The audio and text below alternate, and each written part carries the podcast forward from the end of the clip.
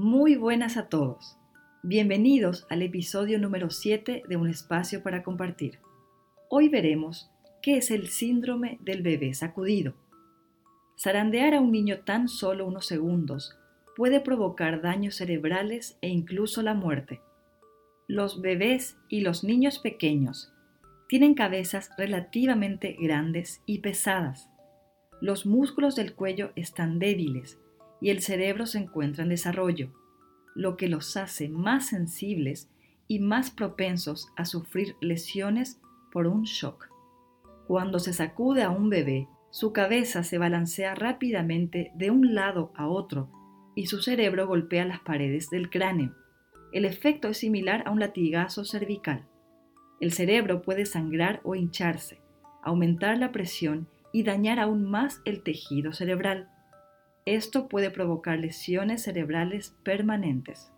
Esta afección es conocida con múltiples nombres como síndrome del niño sacudido, síndrome del bebé zarandeado, síndrome del impacto sacudido o síndrome de impacto por sacudida, lesión craneocerebral no accidental, traumatismo craneal por maltrato, lesiones en la cabeza infligidas y síndrome de hiperextensión cervical. Pese a su relativa frecuencia, es un síndrome del que no se suele informar a los padres primerizos y constituye una forma grave de violencia y de maltrato infantil. La Asociación Española de Pediatría califica este síndrome como relativamente frecuente, con 20 a 25 casos por cada 100.000 niños menores de 2 años en todo el mundo. La información que hoy les presento fue preparada por los departamentos de trauma y protección infantil del Hospital de Niños de Montreal del Centro de Salud de la Universidad McGill. ¿Qué es el síndrome del bebé sacudido? El síndrome del bebé sacudido se refiere a un tipo de lesión cerebral traumática, no accidental o intencional. Este se caracteriza por un daño cerebral que ocurre cuando a un bebé o a un niño muy pequeño se sacude violenta y repetidamente y o se arroja contra un objeto. ¿Cuáles son las causas del síndrome del bebé sacudido? Hace un momento mencioné el hecho de que los bebés y los niños pequeños tienen cabezas relativamente grandes y pesadas, los músculos del cuello están débiles y el cerebro se encuentra en desarrollo. Bien, todo esto hace que el cerebro de un bebé sea más vulnerable a las lesiones cuando es agitado violentamente.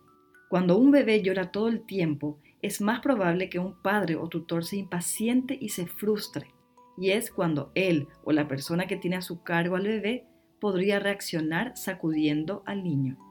Bajo el efecto de sacudidas violentas, la cabeza del bebé se balancea hacia adelante y hacia atrás a gran velocidad y el cerebro golpea de forma violenta las paredes del cráneo repetidamente. El cerebro puede sangrar e hincharse, lo que aumenta la presión y contribuye a un mayor daño al tejido cerebral. Esto puede provocar daños permanentes en el cerebro del niño. Los niños menores de un año son los más vulnerables. Sacudir a un bebé puede tener serias consecuencias como ceguera, parálisis, epilepsia, retraso general del desarrollo, dificultades de aprendizaje, una lesión de la médula espinal y la muerte. ¿Cuáles son los signos que pueden indicar que un bebé ha sido sacudido? Él puede estar muy irritable o somnoliento y letárgico, es decir, le cuesta mantenerse despierto. Su piel está pálida o de color azul. No puede comer bien o vomita sin razón aparente. Tiene convulsiones. Tiene dificultad para respirar. Sus ojos giran hacia atrás. Él está inconsciente. ¿Qué es lo que no hay que hacer? aunque uno quiera que el bebé se divierta y disfrute de los momentos de juego, hay que recordar que aún es frágil. Entonces, no optemos por juegos en los que se sacuda al bebé. No arrojemos al bebé al aire. No hagamos girar al bebé. No balanceemos al bebé por los tobillos o brazos. Y jamás sacudamos al niño. ¿Qué es lo que sí hay que hacer? La sensación de ser amado protegido y consolado es lo mejor que podemos darles a los bebés.